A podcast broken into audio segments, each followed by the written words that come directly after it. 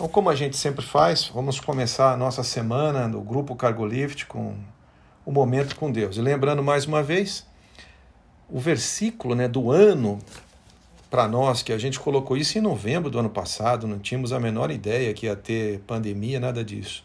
Deus dizendo para todos nós: só eu, só eu conheço os planos que tenho para vocês. Prosperidade e não desgraça, e um futuro cheio de esperança. Sou eu, o Senhor, quem está falando. Jeremias 29, 11 e 12. Então, como vocês podem ver, nós já estamos no final de outubro. E quantas bênçãos Deus tem proporcionado para nós. Agora mesmo eu estava lendo o que vários de vocês colocaram aí na apresentação da reunião semanal. Bênçãos da semana passada, novos volumes de carga, atendimento emergencial. É uma maravilha. Então, aqui alguns relatos, ó. Bênçãos de Deus da semana passada. Na semana passada, nós superamos 50 mil seguidores na conta de Instagram da CargoLift. Só na última semana, mais de 1.200 novos seguidores. Sinal que nós somos referência para muita gente. Então temos que continuar dando o exemplo. Depois o Gustavo colocou aqui, ó, atendeu 92 cargas emergenciais do Porto de Santos, um spot para o nosso cliente Renault e para o nosso cliente Volvo, de um navio que desviou para lá. Deus abençoou, sucesso, parabéns a toda a equipe aí. O Douglas, né, de, gerente da filial Sorocaba e Osasco, colocou aqui, ó, dia 22 do 10, 27 cargas hotline foram atendidas para o nosso cliente no fluxo Limeira para Fiat de Betim. É o cliente ZF. Uma, é difícil alguém que atenda um volume desse como hotline, um sucesso. O Sivaldo, né, de São Bernardo, também colocou, dia 23 de outubro, 138 cargas num único dia, atendida no Porto de Santos para as plantas né, da General Motors. Isso é mais do que o dobro do normal. É, e também o Sivaldo colocou outra benção aqui, ó, dias 23 a 25, atenderam 106 cargas hotline para a General Motors para não parar a linha de produção. E agora vamos ao ponto mais importante como a gente abre a semana, o nosso momento com Deus. É, o tema dessa semana, que eu separei para vocês, ele está baseado nas, no livro Nas 25 Leis Bíblicas para o Sucesso, um best-seller escrito pelo juiz federal no Rio de Janeiro, William Douglas, é meu amigo, eu conheço ele, em parceria com o Rubens Teixeira, que também conheci. Um livro fantástico, já tem aí várias edições, eu recomendo todos a leitura. Na semana passada eu falei de um, um dos 25, uma das 25 leis bíblicas para o sucesso no, no trabalho, na vida. E hoje nós vamos falar de mais uma. É o pecado da falta de prazer no trabalho. Gente, tem muita gente, muita gente, que não tem prazer no trabalho. Que ah, eu vejo quando você olha aí nas redes sociais de sexta-feira, muitos postam assim: Sextou, maravilha, como se fosse um paraíso final de semana e um inferno de segunda a sexta. Não é assim que Deus ensina a gente para a gente ter sucesso na vida, sucesso no trabalho, sucesso na vida profissional. E talvez essa coisa esteja impregnada na cabeça de muitos de nós, porque tem uma interpretação errada da Bíblia lá em Gênesis, no jardim do Éden, quando Adão e Eva pecaram, então Deus disse assim: Olha, Eva, agora você vai ter filho com dor de parto. E o Adão ele disse: Olha, agora você vai ter que comer com o suor do teu rosto. Então muita gente interpreta que até ali não existia o trabalho, então o trabalho é uma condenação por um pecado. E não é nada disso, não é nada disso. Antes disso, se você ler a Bíblia em Gênesis 2,15, olha que está escrito lá: Então o Senhor Deus pôs o homem no jardim do Éden para cuidar dele e nele fazer plantações. Fazer plantações é trabalho. Então Adão já trabalhava, mesmo antes de pecar. Tá? É, e o conselho que, que essa lei bíblica dá aqui para você ter Sucesso é não se esforce para ter prazer. Aprenda, aprenda a ter prazer no esforço. Isso que é diferente, né? A gente tem um prazer enorme quando a gente supera uma meta aí na Cargo Lift, quando a gente faz uma inovação tecnológica, quando a gente inventa alguma coisa que o concorrente não inventou, que a gente é reconhecido pela nossa competência, quando o nosso cônjuge né, fica orgulhoso de uma coisa que a gente fez no trabalho, quando nossos filhos né, têm orgulho do trabalho que a gente desenvolve.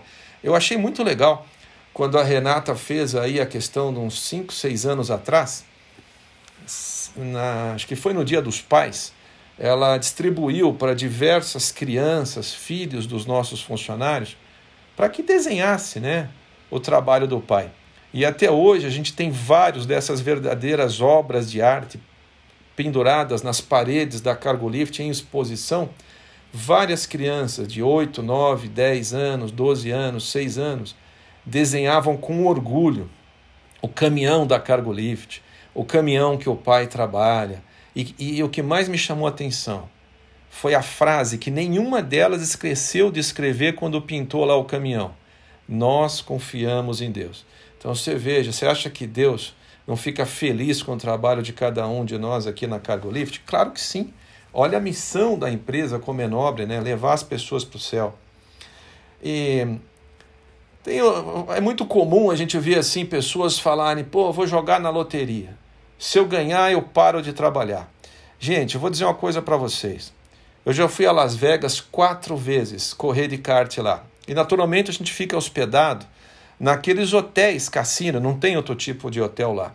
E no lobby do hotel, quando você passa, você vê aquelas pessoas jogando, né? Teve uma vez que me chamou a atenção. Eu estava passando para sair para o cartódromo e eu vi uma senhora bem arrumada, cheia de anéis de ouro no dedo, correntes de joias e tal, né? E ela estava ao telefone celular, sentando, sentada em frente a uma máquina de caça-níquel daquela, discutindo, discutindo, né? Aí eu tive curiosidade e parei do lado para escutar aquela conversa. Então ela brigava com o ex-marido que ela queria mais dinheiro, mais dinheiro. Isso porque ela já tinha estourado todo o dinheiro dela nos jogos de azar ali em Las Vegas e queria jogar mais, como um vício que a pessoa adquire. Eu vou dizer uma coisa para vocês: isso leva a pessoa ao fracasso. Eu nunca joguei nem na loteria, apesar de eu ser São Paulino, não seria difícil naquela época eu acertar que meu time ia ganhar. São Paulo era muito bom naqueles tempos. Eu não jogo. Por que eu não jogo? Se você joga numa loteria, você fica pelo menos até o domingo relaxado no trabalho, porque você tem a falsa expectativa que você pode ganhar e a chance é uma em milhões de vezes e você relaxa no trabalho. Isso não vem de Deus, não. Olha, Salomão, um dos homens mais sábios né, que tem na, como personagem bíblico que viveu 700 anos antes de Cristo, ele orava a Deus pedindo sabedoria, ele era filho do rei Davi, né? E o reinado dele foi fantástico, ele dominou o mundo mesmo, com as inovações que ele fazia, com a produtividade, com tudo. E ele escreveu no livro de Provérbios 17 e 16 o seguinte: Para que serve o dinheiro na mão do insensato? Para comprar sabedoria? Ele não tem critério. Gente, há estudos, há estudos científicos que comprovam que se toda a riqueza do planeta Terra fosse distribuída em partes iguais em todos os habitantes da Terra, em algum tempo toda essa riqueza voltaria para a mão daqueles que a possuíam.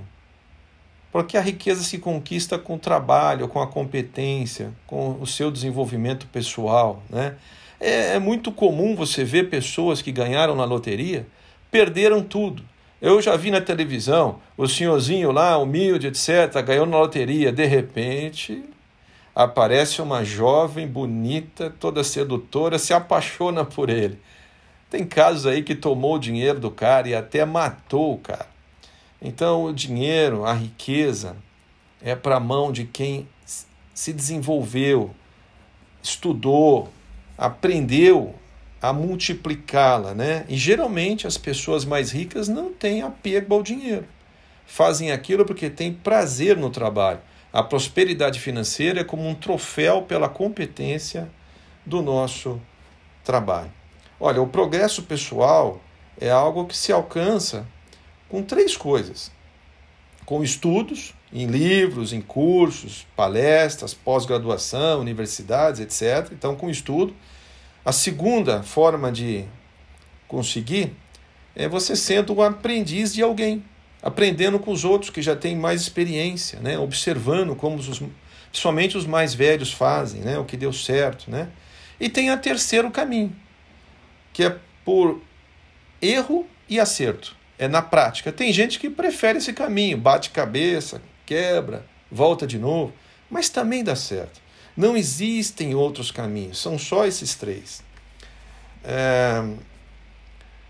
Olha, a Bíblia também fala assim: ó, mal nasce o sol, o homem sai para o seu trabalho e para a sua ocupação até a tarde. Está escrito no livro de Salmos. E eu vou finalizando com, uma, com três antídotos para vocês levarem para a vida. Olha, eu tenho 56 anos e esse final de semana, um colega meu de adolescência, do tempo que eu era office boy, que eu tinha 14, 15 anos e trabalhava na Copacabana, fábrica de discos, ele, ele que me ensinou a ser office boy, a transitar pelo centro de São Paulo. Ele é um gerente de logística hoje no ABC Paulista. E ele foto, mandou no WhatsApp fotos da nossa turma, da Tutti Frutti, da Emerald Hill, nos anos 80, que a gente ia na discoteca todos juntos. E mandou para aqueles amigos daquela época, que vários deles, sei lá, tem 30, 40 anos, 30 anos, 40 anos, que eu não vejo. E acredito que os demais também. E era uma ação entre amigos. Ele pedia assim: olha, quem puder, ajuda, porque um amigo nosso, desta turma, Estava no crack, desaparecido da família e de todos há 30 anos. E reapareceu, foi resgatado, foi tratado, se livrou do vício do crack. Claro que tem o risco da recaída. E ele está fazendo uma ação entre amigos para a gente restaurar a família do, do Bolha. E eu não tinha, eu não tinha informações dele, não tinha a menor ideia onde estava. Mas eu me lembro, quando eu era adolescente, que começou a moda dos skates e eu andava de skate. E naquela época era muito comum quem andava de skate se envolvia com maconha. E depois dessas brincadeiras com maconha, acabou indo, o cara entrou no crack e há 30 anos estava desaparecido da família. Você veja, ele deve ter a minha idade hoje, 56. Eu tenho outro colega também de infância e adolescência que nunca vi trabalhar na vida, acho que nunca teve uma carteira assinada. E a gente vê o cara nas redes sociais, leva a vida boa, etc. Mas eu fico perguntando: um dia os pais vão morrer, um dia quem o ajuda a sustentar não estará mais por aqui. E hoje, com a qualidade de vida que temos, de saúde, a gente vive 90 anos, 90 e tanto. Como é que a gente vai se sustentar se a gente não construir um pé de meia. E que prazer tem você postar nas redes sociais que você está num hotel bonito, numa festa bonita. Se talvez você esteja lá com um convite pago por alguém, que prazer tem? Eu acho que tem muito mais prazer você morar num bairro humilde na periferia da cidade, mas você fazer uma festa de aniversário para o teu filhinho, que você pagou com o suor do teu trabalho, que você fez o bolo com as suas próprias mãos.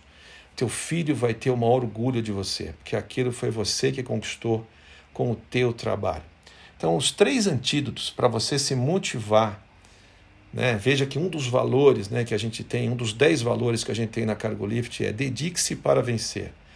Então, para isso, se você está um pouco desanimado com o trabalho, pensando em jogar na loteria, para parar de trabalhar? Antídoto número um: pense no valor do seu trabalho para estimular-se. Como esse exemplo que eu acabei de dar, de você realizar a festa ou comprar um presente para o seu filho, ou pagar a escola particular para o seu filho com o suor do teu trabalho. Imagina como ele vai ser grato a você a vida inteira e vai aprender.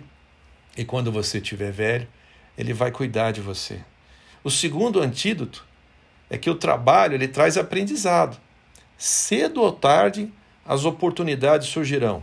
Ô, gente, no tempo que eu vim trabalhar na Volvo de São Paulo para cá, eu tinha 23 anos e trabalhei na Volvo até os 30. E desde os meus 20 anos eu tenho sonho, eu tinha o sonho de ter minha própria empresa, meu próprio negócio.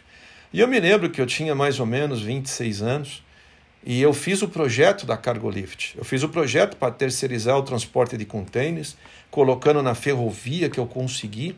E aquele gerente que eu tinha na Volvo, ele já tinha dado oportunidade para três pessoas montarem empresa e trabalharem para a própria Volvo. E, um, e, e, duas delas eu ajudei a montar. Eu falei, ah, chegou a minha vez, eu já ajudei tanto, já trabalho aqui há sete, seis anos. E eu fiz o projeto, era bom para a Volvo, e eu apresentei esse meu chefe. E ele não disse que não, que não me deu oportunidade. A tendência natural era eu me desmotivar, eu começar a procurar emprego em outro lugar. Não, sabe o que eu fiz? Eu passei a trabalhar melhor ainda do que eu já trabalhava, com mais dedicação do que eu já trabalhava. Eu não desisti. Deus abençoou e eu troquei de chefe, um ano depois. Esse chefe, que eu nem tinha tanta intimidade assim, um dia ele me deu um livro, do Lair Ribeiro. Um livro, O Sucesso Não Ocorre Por Acaso. Ele me deu esse livro porque eu tinha contado para ele o meu sonho de eu ter a minha própria empresa, ter o meu próprio negócio. Eu acho que eu tinha uns 27 anos e meio, mais ou menos. E dentro desse livro tinha uma dedicatória dele. Markinson, que esta nota de 5 dólares, ele colocou uma nota de 5 dólares dentro do livro de presente. Se multiplique e que você realize o seu sonho. Gente, aquilo foi uma motivação para mim maior ainda e eu continuei trabalhando muito bem. Ele sabia, ele me deu esse livro porque ele sabia do meu projeto para nascer a Cargo Lift. E mesmo assim, ele não me atrapalhou, ele me ajudou. Então a oportunidade apareceu para mim através desse gerente que eu tive, com o qual eu trabalhei só um ano e meio. Apresentei o projeto de terceirização do transporte de contêineres para Volvo. Era multimodalidade com inovação tecnológica, gerava redução de custos para a Volvo foi um sucesso, a Volvo aprovou e assim nasceu a Cargolift em 1 de agosto de 1994, junto com o Plano Real. Veja, eu não desanimei. Eu passe... Quando eu ouvi um não, eu passei a trabalhar com mais dedicação ainda, com mais inovações ainda no que eu fazia. Eu fui o supervisor que mais valor conseguiu no Plant Cost Reduction para a Volvo no ano de 1992. O professor é, que que hoje é da Universidade Positivo, né? É, ele coordenava esse trabalho na Volvo. Ainda essa semana nos encontramos e ele lembrou dessa história nessa live que eu fiz, que vocês podem assistir aí no YouTube ou nas redes sociais da Cargolift. E o terceiro antídoto e último: quanto melhor você trabalhar, maiores serão as suas chances de crescimento na vida e profissional. A minha história tem sido assim.